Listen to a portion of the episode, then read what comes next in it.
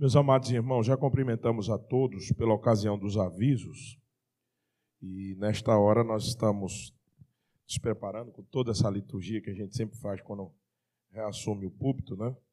Para juntos meditarmos na palavra do Senhor. Muito feliz estou por estarmos mais juntos do que antes e muito alegre porque veio a família de Deus toda junto.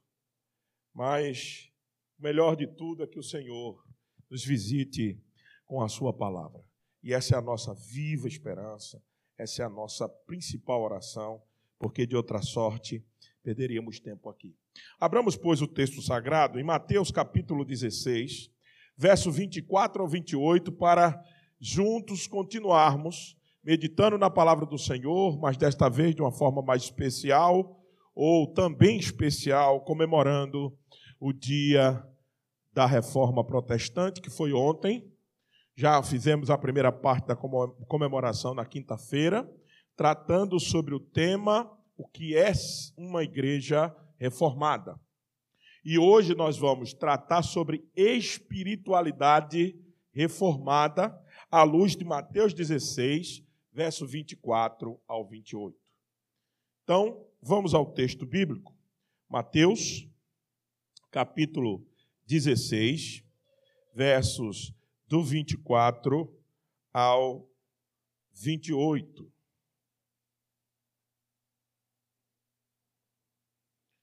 Então disse Jesus a seus discípulos: Se alguém quer vir após mim, a si mesmo se negue, tome a sua cruz e siga-me. Porquanto quem quiser salvar a sua vida, perdê-la-á. E quem perder a vida por minha causa, achá-la. Pois que aproveitará o homem ganhar o mundo inteiro e perder a sua alma? Ou que dará o homem em troca da sua alma? Porque o filho do homem há de vir na glória de seu Pai com os seus anjos e então retribuirá a cada um conforme as suas obras. Em verdade, em verdade vos digo que alguns há dos que aqui se encontram que de maneira nenhuma passarão pela morte até que vejam vir o Filho do homem no seu reino. Que o Senhor aplique a sua palavra em nossos corações. 503 anos de reforma protestante. Cinco séculos. Não é pouco tempo de uma herança construída à luz da vida de muitos homens. Pessoas que deram as suas vidas para que a palavra do Senhor continuasse sendo anunciada. O marco é a partir das 95 teses, afixadas na Capela de Wittenberg, na Alemanha, pelo o monge Martim Lutero, mas essa história de quase 700 anos de luta para tirar a igreja das garras do erro, liderada pela igreja romana. Na última vez que nós tivemos aqui, na quinta-feira, nós tratamos sobre o que é uma igreja reformada. E hoje eu gostaria de falar sobre o modo de vida de uma igreja reformada. A espiritualidade de uma igreja reformada, de uma igreja necessariamente bíblica. Quando vocês ouvirem esse termo, reformada, eu o utilizo, não posso falar dos meus pares, mas a maioria dos meus pares também fazem isso, que é o sinônimo de bíblica. Reforma não é outra coisa a não ser a volta às Escrituras. Não se pode falar em reforma se não for voltar às Escrituras. Então, quando vocês ouvirem, o pastor está falando reformada, Traduza. Espiritualidade bíblica. Uma igreja bíblica. Uma igreja centrada nas Escrituras. Então, hoje nós vamos falar um pouco dessa questão da espiritualidade reformada. Mas é preciso definir primeiro o que é espiritualidade. Se você fosse perguntado o que é espiritualidade, como é que você responderia? Olha, e deixa eu dizer uma coisa para você: esse tema está muito em voga muito em voga nos nossos dias. Todo mundo fala assim: olha, você precisa desenvolver a sua espiritualidade. está querendo ser dito com isto? A definição dos melhores dicionários da nossa língua diz assim: que a espiritualidade é a propensão humana a buscar significado para a sua vida por meio de coisas que transcendem o material, o tangível, o palpável. A procura de um sentido de conexão com algo maior do que si próprio. eles procuram definir espiritualidade defendendo que existe uma propensão humana em buscar algo maior do que si mesmo. E eles estão certos. Existe mesmo uma propensão humana, uma tendência humana de buscar significado fora de si mesmo. Calvino, já que nós estamos falando em reforma, um dos grandes reformadores dizia que isso é o sensus divinitatus, o sensus do divino, o senso de algo que está acima de nós. É por isso que os povos mais primitivos adoravam a lua, o sol e ainda adoram as estrelas, a natureza, o universo, porque eles procuravam algo que estava sempre acima de si mesmo. É como na linguagem popular a gente diz: todo mundo tem a sua fezinha, não é? É aquilo que um dos autores da música popular brasileira, mais conhecido nesse Brasil, costumava dizer que andar com fé, eu vou, porque a fé, ela não costuma falhar. É esse tipo de espiritualidade popular que é dito para nós hoje que ela é boa e que ela precisa ser desenvolvida. Quem pensou que viveria, principalmente os mais antigos aqui, a chegar a ouvir de seu médico ou do médico de alguém da sua família que está passando por uma dificuldade seríssima, uma doença muito grave, e ouvir deste médico o seguinte: olha, se vocês tenham alguma crença religiosa, por favor, é hora de vocês pedirem por isso, porque a nossa parte já fizemos.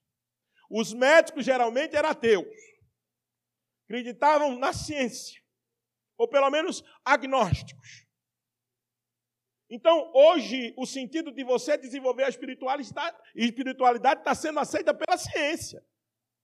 Pacientes que dizem ter uma certa fé recuperam-se mais rápido do que outros. Já tem até estudo sobre isso.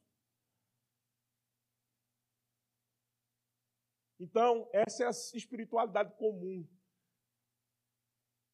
do dia a dia, do senso popular, de procurar algo transcendental. Aí você procura ouvir os pensadores de nossa época. Aí muitos deles dizem assim que é a busca pelo transcendente e que isso é desenvolvido naquelas atividades que você procura fazer tudo com decência. Nesta mesma fonte, os pensadores falam de decência e indecência. Quando você desenvolve a sua espiritualidade, é quando você faz aquilo que é decente, aquilo que é eticamente correto. Então você está desenvolvendo a sua espiritualidade. um, um dos pensadores modernos do nosso tempo, muito badalado nos nossos dias, fala isso nos seus vídeos na internet. Ele diz que é descobrir aquilo que é mais decente, mais belo de se fazer, aí você conecta com a sua transcendência e aí você desenvolve a sua espiritualidade. Por quê? que os homens de hoje estão falando sobre isso? Porque o materialismo, o consumismo tem fracassado em satisfazer o homem. Eles podem adquirir mansões, eles podem adquirir carros, eles podem adquirir casa, eles podem viajar o mundo, mas eles sempre têm uma necessidade de buscar satisfação. Não estão satisfeitos, não estão satisfeitos. Um exemplo prático disso é que nos atarrece, ou estarrece, melhor dizendo, a corrupção em alto grau. E quando você procura os agentes da corrupção, são os milionários desse país. Aí você fica perguntando: será que eles não já têm o suficiente? Mas é justamente isso aqui. Eles não se satisfazem com o que têm, porque o materialismo fracassou em trazer satisfação para o homem. E esse é o tipo de espiritualidade, de espiritualidade secular que busca socorrer a necessidade da secularização, do materialismo e buscar algo no transcendente. Muitos estão se dando conta, no dia de hoje, da veracidade do que Moisés disse há muito tempo atrás, Deuteronômio 8,3. Nem só de pão vive o homem, nem só das coisas materiais vive o homem, Jesus repete isso na tentação contra Satanás. Aliás, da, da tentação de Satanás contra ele. Lá em Mateus capítulo 4, verso 4, Jesus repete essas palavras de Moisés. Quando Satanás oferece pão ao Senhor porque está passando fome no deserto, o Senhor diz assim: meu amigo, Satanás, você não entendeu ainda. Nem só de pão vive o homem, não só das coisas materiais, vivem os homens.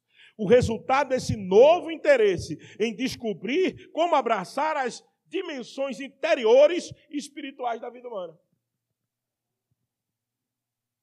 O problema é quando eles vão buscar isso, eles buscam fora de Deus, fora do seu Criador. A transcendência das coisas materiais não vem de outro lugar a não ser do ser transcendente que nos criou, do ser que está acima de nós, que está fora de nós, que é maior do que nós. A nossa espiritualidade vem dele. Ele é espírito e nos criou conforme a sua imagem e semelhança. Então nós somos uma parte imaterial e outra parte material, e essas duas coisas juntas manifestam a verdadeira espiritualidade. Como é, pastor? Espiritualidade não é aquilo que está fora do tangível, do material. Bíblica não, espiritualidade bíblica não. Espiritualidade reformada não. É aquilo que é, que é manifestado através do tangível, através do material, através do criado. Nós estamos hoje aqui exercendo a nossa espiritualidade do culto. Não é algo simplesmente etéreo que a gente fica buscando conectar-se com energia boa, com a coisa fluida. Isso é bobagem. A verdadeira espiritualidade se dá quando nós cumprimos a missão daquele que nos criou. Espiritualidade está na manifestação de como eu vivo, segundo aquele que é o Deus transcendente, o Deus espiritual que me criou.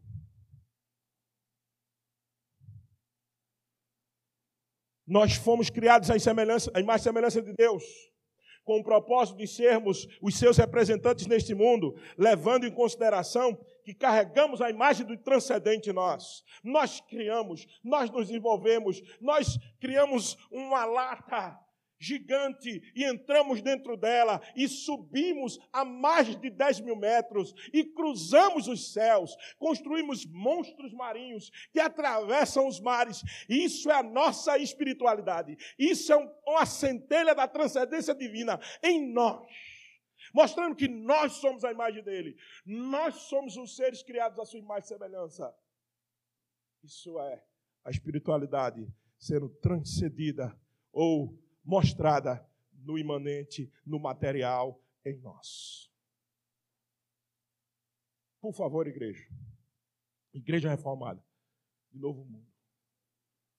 Não pense em espiritualidade apenas quando vocês estão orando. Quando vocês estão cantando louvores.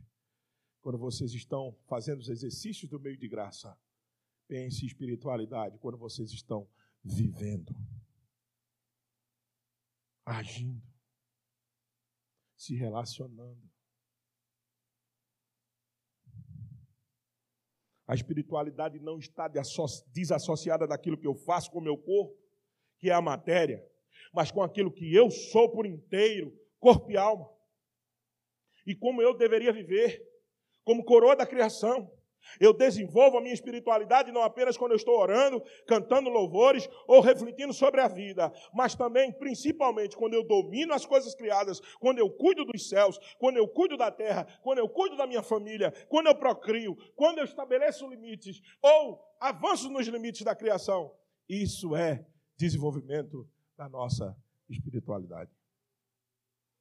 Por isso que Gênesis 1, verso 26 a 28 Diz que o Senhor nos abençoou, nosso relacionamento com Ele. Mandou que nós fôssemos fecundos, nosso relacionamento com a sociedade. E mandou que nós dominássemos sobre as aves dos céus, sobre os peixes do mar, dominássemos a criação. Isso é a manifestação da verdadeira espiritualidade. Tem gente que pensa em espiritualidade quando está no seu quarto orando de joelhos, quando ninguém está vendo, ou quando está no culto como esse. Isso é muito mais amplo. A gente precisa estender o conceito de espiritualidade. No nosso texto, por que, pastor? O que isso tem a ver com o nosso texto de hoje? Eu fiz essa introdução para tentar elastecer o conceito e fazer com que você perceba o que Jesus está fazendo aqui. Jesus está fazendo isso ele está convidando os seus discípulos a viver de modo que a espiritualidade bíblica ordena. Nosso texto, Jesus demonstra como os seus discípulos deveriam viver, desenvolver a sua espiritualidade.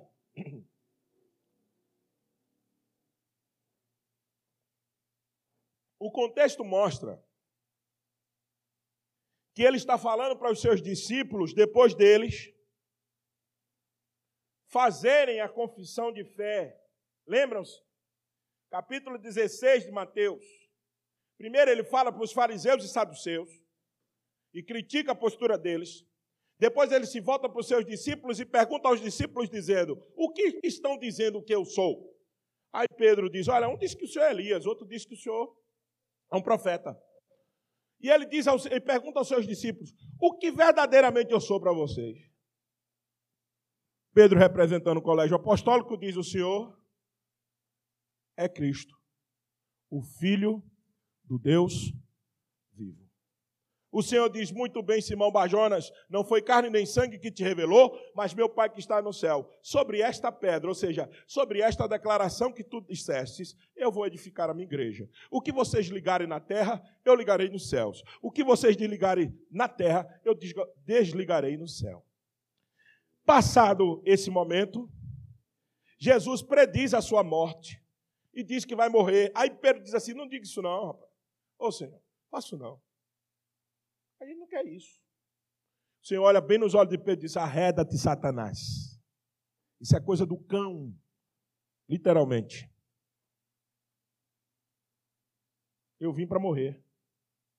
É isso que o Senhor está dizendo. Eu vim para morrer e ressuscitar. Eu vim para pagar o preço da minha igreja.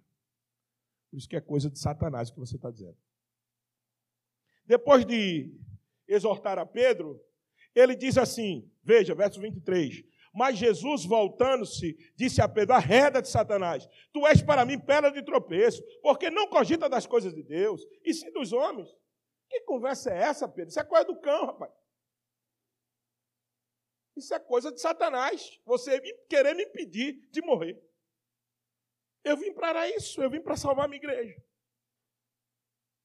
Agora deixa eu dizer mais uma coisa a você, já que você está dizendo isso. Aí ele vem e elastece o conceito de vida cristã. Ele elastece, ele amplia magistralmente o conceito de espiritualidade bíblica. Ele diz assim: então,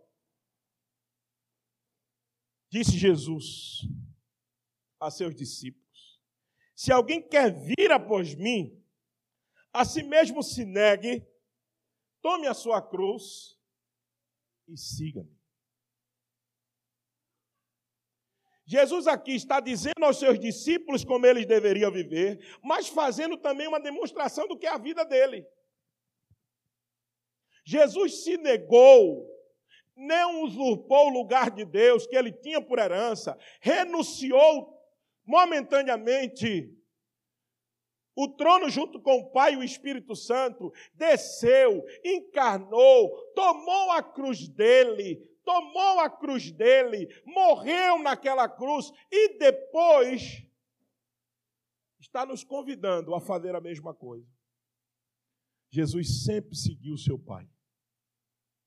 Jesus sempre seguiu a ordenança do Pai. Ele disse: A minha bebida e a minha comida é fazer a vontade daquele que me enviou, do meu Pai. Jesus está dizendo aos seus discípulos como eles tinham, como eles tinham que viver, mostrando a verdadeira espiritualidade para eles, mas está dizendo aos seus discípulos o seguinte: eu vou fazer isto, eu vou negar a mim mesmo, eu vou tomar a minha cruz e vou seguir a orientação do Pai. Ele fez isso com ele. Jesus nunca diz aos seus discípulos o que eles têm que fazer, sem antes ele já ter feito. Um verdadeiro mestre não diz aos seus discípulos: vá por este caminho, sem antes eles ter caminhado por ele. Jesus nunca disse a nós, nunca exigiu de nós aquilo que ele não tenha feito. É por isso que ele é o mestre por excelência. É por isso que ele é digno de confiança. Porque ele não é aquele pai que diz assim: menino, faça o que eu estou dizendo. E muitas vezes o pai não é exemplo para estar tá dizendo aquilo aos meninos. Jesus não diz: meninos, discípulos, façam o que eu estou dizendo, porque eu já fiz. E eu continuo fazendo. Ele é mestre por excelência. Mas o que isso cabe a nós? O que isso serve para nós? O contexto mostra que ele está falando para os seus discípulos, depois deles fazerem a confissão de quem ele era, ele afirma que vai edificar a sua igreja. Em cima desta confissão, exorta os discípulos a seguirem de maneira correta, ou seja, a viverem a vida como os discípulos, a partir do próprio exemplo de Jesus, que estava predizendo a sua morte, ao mesmo tempo que ensinava aos seus discípulos como viver a vida cristã. Ele está dizendo: Eu vou morrer, mas vocês continuam vivendo dessa maneira. Eu fiz o que eu estou dizendo para vocês, mas vocês continuam vivendo isso a declaração: quem quiser vir após mim, quem quiser vir após mim, é a estreitamento da relação da espiritualidade bíblica reformada. O reformado é aquele que não só defende o sola escritura, como nós vimos na quinta-feira, mas vive por ele. Jesus está dizendo o seguinte: vocês querem vir após mim, não querem? Então não adianta discurso barato, dizer eu amo Jesus. Jesus é lindo. Oh, como Jesus é bom!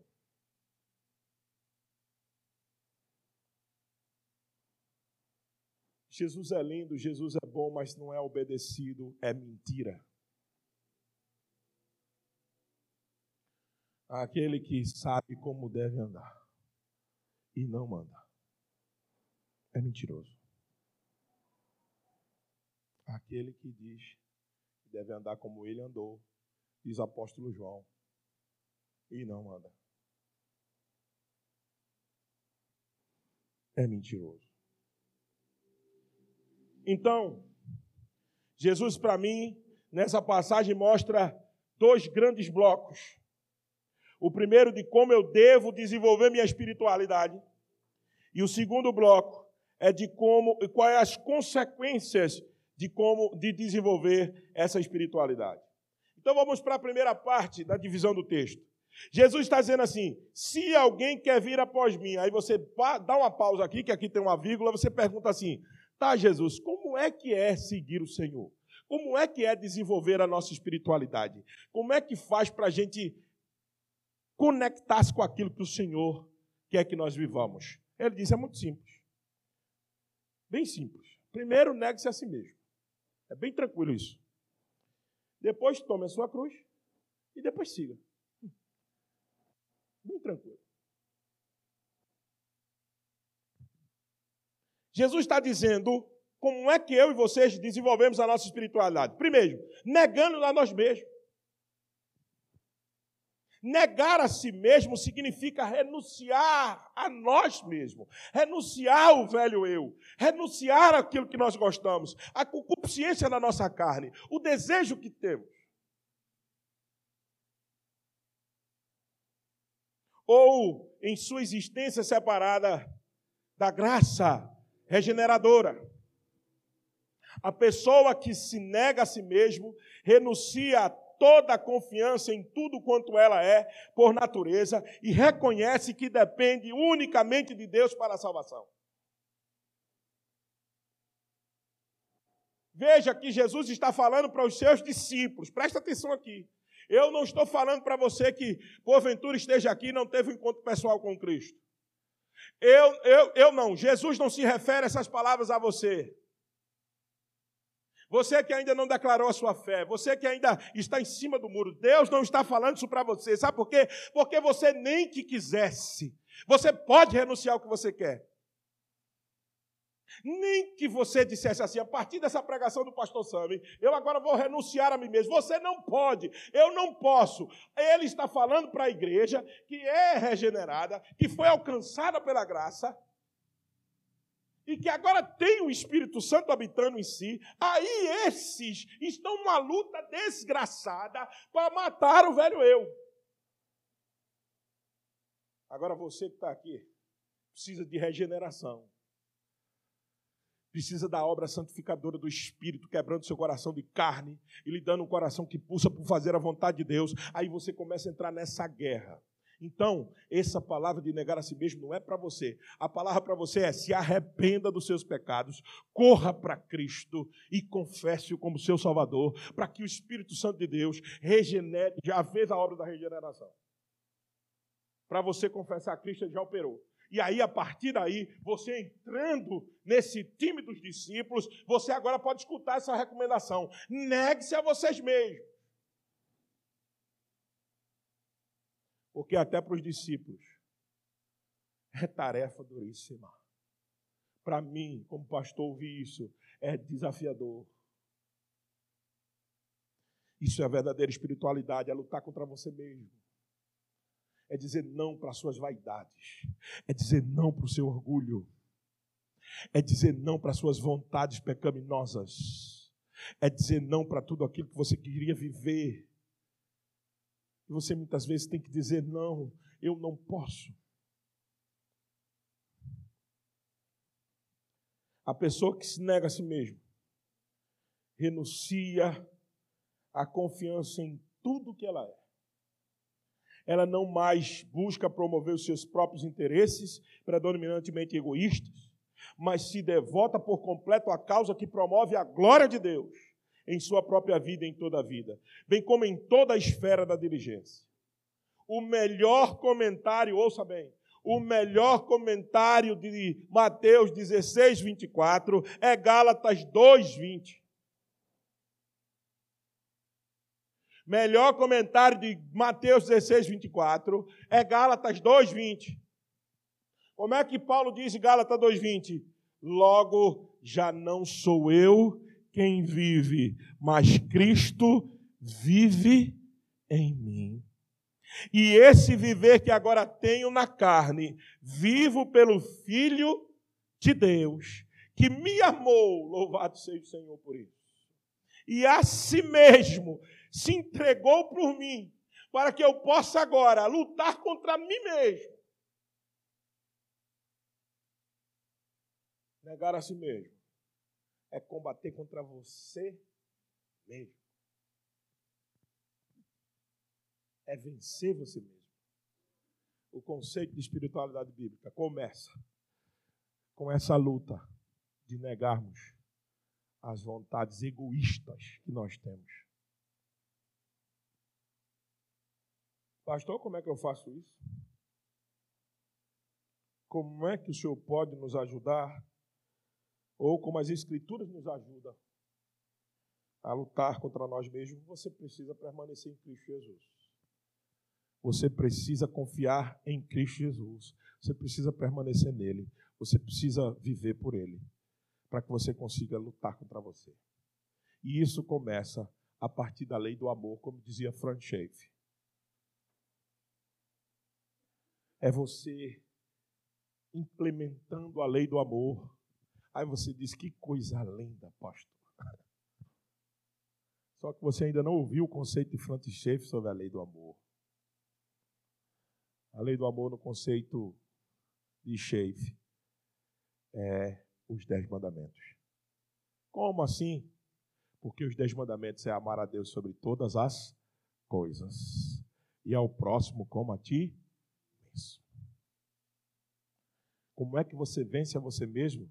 Procurando obedecer os dez mandamentos, amando a Deus sobre todas as coisas e ao próximo como a ti mesmo, permanecendo em Cristo Jesus, como diz João, capítulo 15. Aquele que diz que permanece em mim, aquele que diz que permanece em mim, guarda os meus mandamentos. Então, como é que eu venço a mim mesmo? Lutando para a obediência de ter apenas um Deus, de não fazer para mim imagem de escultura, de não tomar o nome do Senhor Deus em vão, de guardar o dia de descanso, de guardar o domingo. Tem gente hoje, porque o culto foi à noite, espero que não, tomou todo o tempo do dia, e acha que guardar agora só é aqui à noite. Isso enfraquece a sua luta contra você mesmo, porque Deus quer que você otimize o seu tempo, faça tudo em seis dias. E hoje, hoje você devia banquetear com Ele. Hoje você devia só viver com a sua família, com seus irmãos, em, oração, em adoração pública, particular, descansando. Ah, pastor, mas eu trabalho. Seu trabalho é dever de necessidade de misericórdia. Faça, meu irmão. Você é um policial, você é um bombeiro, você é um um profissional da área de recursos de necessidade básica, água, luz. Cumpra, cumpra o seu dever. Ah, pastor, mas meu patrão também me escala sempre aos domingos. Faça de tudo com ele para não trabalhar. Ah, mas eu vou perder meu emprego. Então diga para ele o seguinte: não diga para ele nada. Ore só ao Senhor, diga: eu vou cumprir o mandamento de amar, de honrar meu pai e minha mãe. Como assim, pastor? É, porque numa visão teológica bíblica, seu patrão, o seu trabalho, é responsável pelas decisões. E ele é uma espécie de pai para você ali. Então a culpa é dele. Deixe isso nas costas dele. Agora você não pede para hora extra. Você não pede para ser colocado para hora extra. Você guarda o quarto mandamento. Porque você quer vencer contra você mesmo. Você quer lutar contra você. Você quer lutar contra você, então obedeça ao seu pai e sua mãe, honre seu pai e sua mãe. Não mate, não furte, não roube, não cobice as coisas dos outros, não minta. Ame o próximo como você mesmo e ame a Deus sobre todas as coisas. Se utilizando de todos esses meios de graça, em oração, em louvor, em adoração, nós seremos fortalecidos e podemos vencer a nós mesmos. Partindo para o final dessa primeira parte, tome a sua cruz. O que é tomar a cruz? A cruz é a expressão de tomar a cruz, refere-se à cruz que é suportada por causa da união com Cristo, dos sofrimentos. Alguém que segue a Cristo, pondo sua confiança nele, andando em seus próprios passos, obedecendo seus mandamentos, motivado por gratidão de salvação por meio dele, se prontificando até mesmo a sofrer por causa dele. Jesus odiava. Vou fazer um anacronismo aqui gigantesco. Colocar coisas do presente para o passado e usando a figura de Cristo, mas vocês vão entender o que eu estou dizendo. Jesus odiava a teologia da prosperidade. Mas como, pastor? A teologia da prosperidade é de agora. Porque a teologia da prosperidade odeia sofrimento. A teologia da prosperidade odeia sofrer. A teologia da prosperidade diz assim: mova a sua fé, compre a sua mansão, compre o seu carro, exija de Deus, encoste Deus na parede, peça o marido, peça a esposa que está faltando. Não pare disso, pare de sofrer. É um slogan da principal, da maior igreja, não, seita evangélica desse país. O slogan dela é, o slogan dela é: pare de sofrer. Cristo diz assim: venham para o meu sofrimento. Tome a cruz de vocês. Eu acho interessante, em Atos capítulo 9, quando o apóstolo Paulo está sendo convertido, ele manda Ananias lá falar com o apóstolo Paulo. Sabe o que ele diz ali? Paulo tinha acabado de matar Estevão no capítulo 8. Depois você lê isso em casa. Aí no capítulo 9, Deus aparece a Ananias e diz assim: Vai ali, esse é um servo precioso para mim. Vai lá cuidar de Paulo. Senhor, o senhor tem. Peraí, peraí. Eu estou ouvindo direito. Paulo mesmo, aquele perseguidor da igreja. Saulo, né? Era Saulo ainda. Saulo, aquele perseguidor da igreja que matou, matou discípulos. É ele mesmo. Ele é meu. O senhor tem certeza? Eles têm. Eu tenho tanta certeza que eu vou ensiná-lo a sofrer por mim. Tem gente quando fala em sofrimento, diga isso não, pastor, já estou sofrendo demais. Diga isso não, pelo amor de Deus, pastor. Apóstolo Pedro diz: por que vocês estão espantados com o sofrimento que está posto no meio de vós? Vocês querem só viver com Cristo, não quer padecer com Ele? Vida cristã é vida de luta. Vida cristã é vida de sofrimento, porque renunciar a você mesmo implica em sofrer.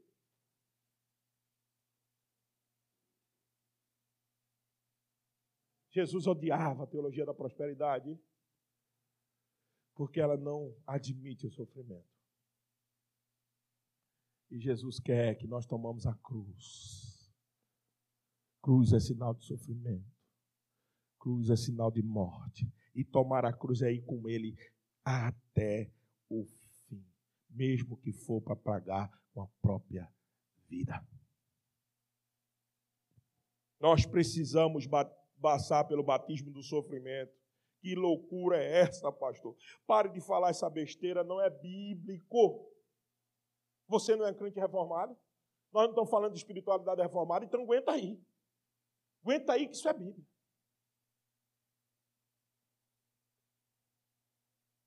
Apóstolo Pedro diz: sofrimentos iguais ao nosso estão espalhados por toda a cristandade. Para quê? Porque você nunca lembra das lições da sua vida quando você conquistou alguma coisa. Não. As maiores lições das suas vidas é, são oriundas do sofrimento.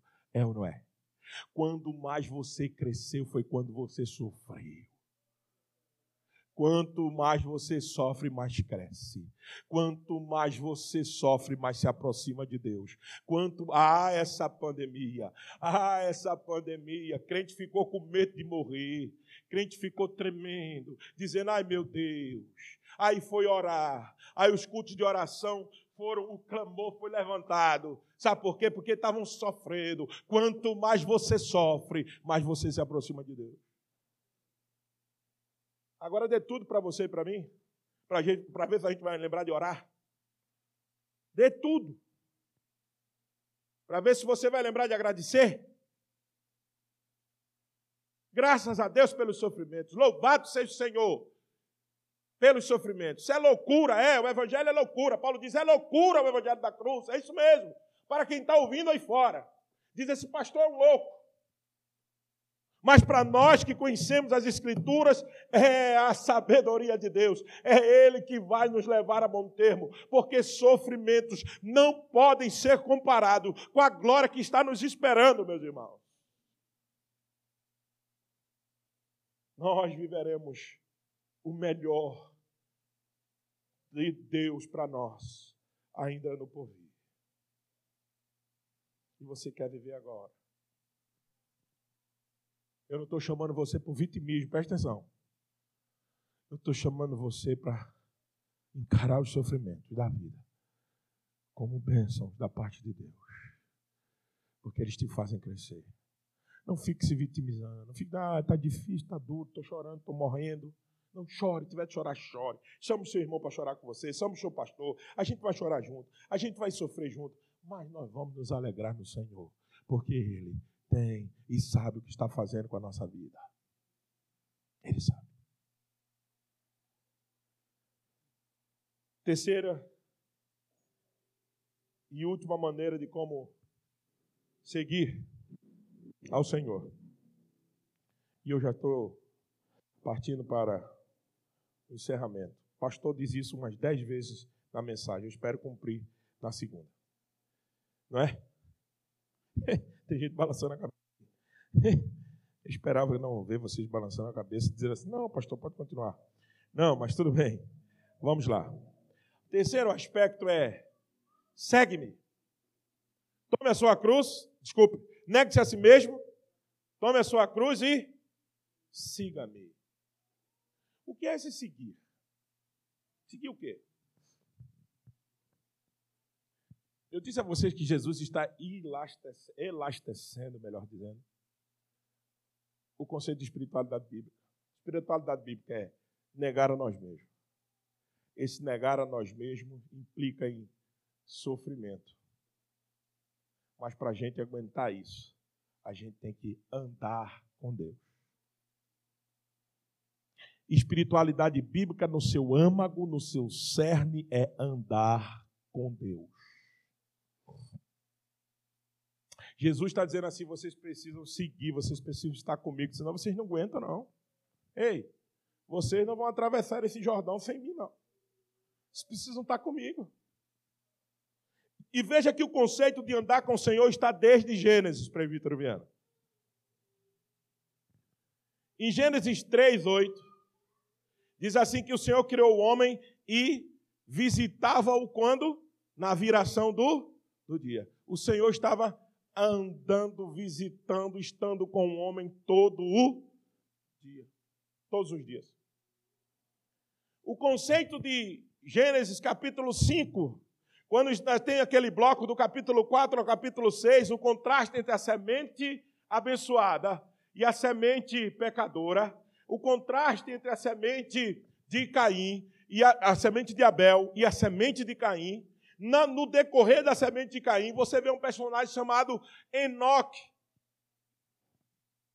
Aí o texto de Gênesis capítulo 5 diz assim: Enoque andava com Deus e foi transladado. Não passou pela morte. Física não.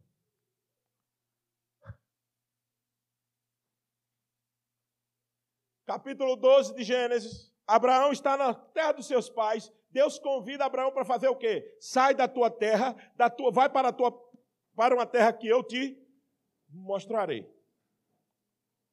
Deus está convidando Abraão para fazer o quê? Venha andar com comigo.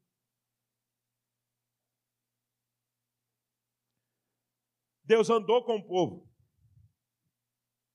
Mesmo no período do cativeiro egípcio, Deus andou com o povo. Deus levantou o homem para falar com o povo. E depois ouviu o clamor do povo e mandou Moisés lá. Moisés retirou o povo de lá. E o povo começou a andar com o Senhor de novo. E como é que o povo andava com o Senhor? De dia uma coluna de quê? De nuvem. E de noite uma coluna de quê? De fogo. E o Senhor andava no meio do, do povo. Êxodo capítulo 33, no episódio do bezerro de ouro. Vocês lembram que Moisés teve que orar muito ao Senhor. Em uma das orações que Moisés fez, ele diz assim: Se a tua presença não vai comigo, não nos faça subir desse lugar, por favor. Pois como se há de saber que achamos graças aos teus olhos, eu e este povo? Não é porventura em andares conosco. Moisés está dizendo assim: Senhor, até o dia de hoje, a história desse povo é andar contigo. Agora o Senhor está dizendo que não vai mais com a gente, então Mata a gente aqui, Senhor. Porque a glória desse povo é andar contigo. Nossa glória é andar com o Senhor, meus irmãos. Nossa espiritualidade é andar com o Senhor. Para a gente ir para Novo Testamento. Colossenses capítulo 2, capítulo 2, versos 6 e 7. Tem muito texto que eu podia varrer as escrituras mostrando para você o que é andar com o Senhor. Mas eu gostaria de fechar com esse e pedir que você abra Colossenses, capítulo 2, verso 6. Colossenses, capítulo 2, versos 6 e 7. Ouça com bastante atenção. Ora, como recebestes Cristo Jesus, o Senhor, assim o que? Andai nele. Assim como recebeste Cristo Senhor, andai nele, neles radicados e edificados e confirmados na fé, tal como foste instruído, crescendo em ações de, de graças. Meus amados irmãos, nós fomos chamados para andar nele. Isso é segui-lo. Isso é segui-lo. Isso é desejá-lo. Isso é querer estar com ele. Como é que a gente pode, pastor, alimentar esse andar com Deus? Meditação puritana. É o conselho que eu ia dar para você. O puritano, ele medita na palavra de Deus, meditava na seguinte, da seguinte forma.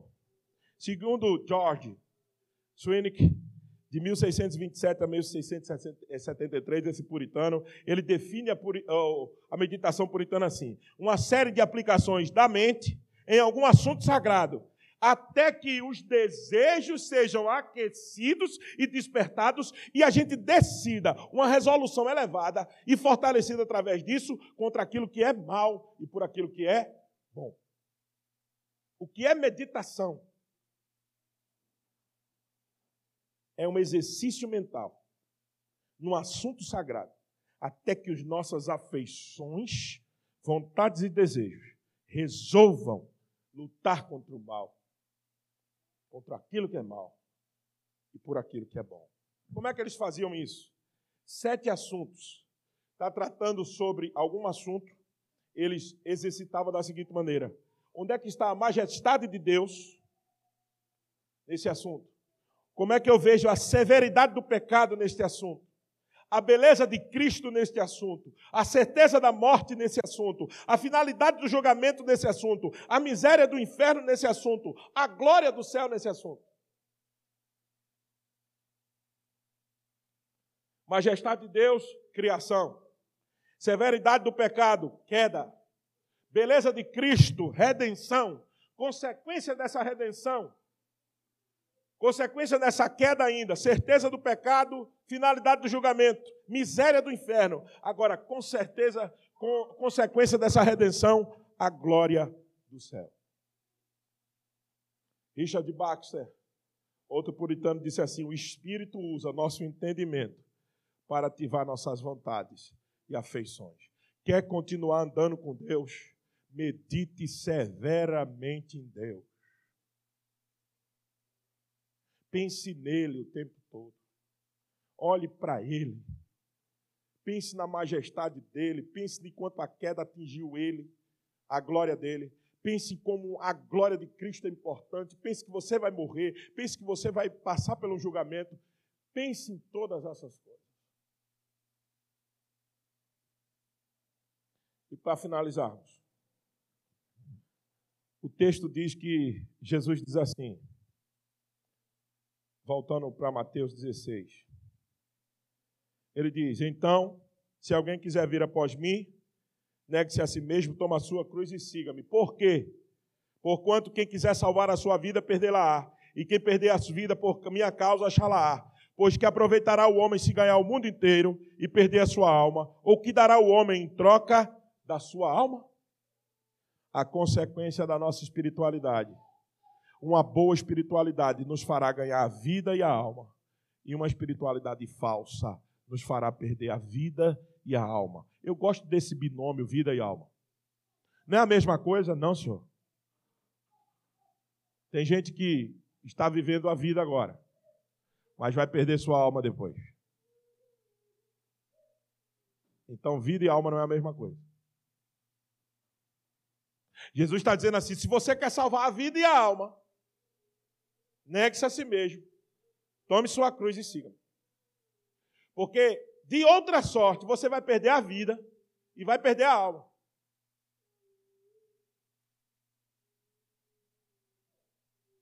E ele conclui dizendo por que, que ele está dizendo isso. Sabe por quê? Porque o filho do homem há de vir na sua glória de seu Pai com seus anjos, e então retribuirá a cada um conforme as suas obras. Ah, tem gente que não olha nem para isso. Tem gente que pensa que não estará diante de Deus. Nós vamos estar diante do tribunal do Senhor. Todas as coisas vão estar nua e patente diante deles. E é você e ele, e mais ninguém. Não tem papai, não tem marido, não tem filho, não tem mamãe para você botar culpa em ninguém no dia do juízo. É ele e você, você e ele. Só. Por isso que Jesus está dizendo: cuida bem da tua espiritualidade. Viva direito. Viva direito. Viva na perspectiva de ganhar a vida e a alma. Porque o Senhor cobrará isso de vocês. Tem gente que acha esse tipo de mensagem muito legalista. Eu queria perguntar a esses que dizem isso: o que é que a gente vai ensinar num texto desse? Se é Jesus que está dizendo, eu venho e vou pedir, retribuirá segundo, conforme as suas obras. Como é que a gente prega um texto desse para quê? Para aliviar a nossa consciência? Não. É dizer o seguinte: graças a Deus pela obra de Cristo, eu não sou salvo por mim mesmo, a graça é algo extraordinário, mas eu preciso, de alguma maneira, ajudado pelo Espírito Santo, obedecer à lei, porque tem um juiz que eu vou prestar conta. Isso não é legalismo, isso é realismo. O realismo é: existirá um dia de juízo. E graças a Deus que o realismo também é: o Senhor já fez a obra no nosso lugar. Isso é graça. Mas eu não posso afastar a lei. Porque a lei me conduz como um aio. Como um aio, o aio era o escravo que levava o filho do, do seu dono ao ensino. Então, como um aio, diz o apóstolo Paulo, a lei me leva mais para próximo de Cristo Jesus. Que o Senhor nos ajude. É a característica mais forte de um crente reformado é a sua piedade. Se você quer comemorar, continuar comemorando a reforma, não tem outra melhor maneira. Não, fica, não precisa você ficar exaltando Calvino e Lutero, eles não precisam disso eles nos ensinaram grandes lições que nós devíamos aprender. Sabe uma forma que nós honraríamos os reformadores? Era vivendo a vida piedosa que eles pregaram. É vivendo pelas Escrituras. É negando-se a nós mesmos. Tomando a nossa cruz. E andando com Deus. Andando com o Senhor. Seguindo Ele. Medite, medite. Volte a meditar nas Escrituras urgentemente. Reforme a sua vida ah, a igreja precisa de reforma, mas a igreja é você. A igreja é você. A igreja sou eu. A igreja somos nós. Quem precisa de reforma somos nós. Ficamos falando em reforma, a igreja precisa de uma nova reforma, a igreja precisa de uma nova reforma, mas os crentes não se reformam. Ah, a igreja precisa praticar isso, praticar aquilo, voltar a fazer isso, voltar a fazer aquilo. Tudo bem. Mas se nós não nos reformarmos, não adianta. E o slogan principal da reforma era reformados, mas sempre reformando. Não é sempre mudando, não, viu? Tem gente que está mudando, saindo das escrituras. Não, a reforma se dá a partir das escrituras. Isto sempre a partir da, do sola escritura somente a Bíblia. Que o Senhor, nosso Deus e Pai, nos abençoe e nos ajude, meus irmãos, a desenvolver uma espiritualidade que glorifique o Seu nome, que nos abençoe, que nos fortaleça, que faça com que a gente nem perca nem a vida e nem a alma, para a glória do Senhor, nosso bondoso Deus. Amém. Que Deus te abençoe. Vamos orar então, meus irmãos. Enquanto eu faço essa oração, os diáconos posicionarão a mesa. Senhor, nosso Deus e nosso amado Pai, Todo louvor e glória damos ao teu nome. Porque o Senhor um dia visitou-nos, regenerou-nos. E agora nós podemos, ó Deus, lutar o bom combate. E o combate começa a vencer-no a nós mesmos. Ajuda a gente a vencer a gente mesmo, Pai. Gente, nós somos muito bons, Senhor, em dar conselho aos outros, mas muito péssimos em seguir os nossos próprios conselhos. Ajuda-nos, ó Deus, a olhar para nós mesmos, negar-nos e tomar a nossa cruz e seguir o Senhor. Para que em tudo o teu nome seja exaltado, para que em tudo o teu nome seja glorificado, para que as nossas almas em tudo encontrem sentido real de viver, que a gente se alegre nesse Deus e que a gente se alegre na salvação que temos em Cristo Jesus.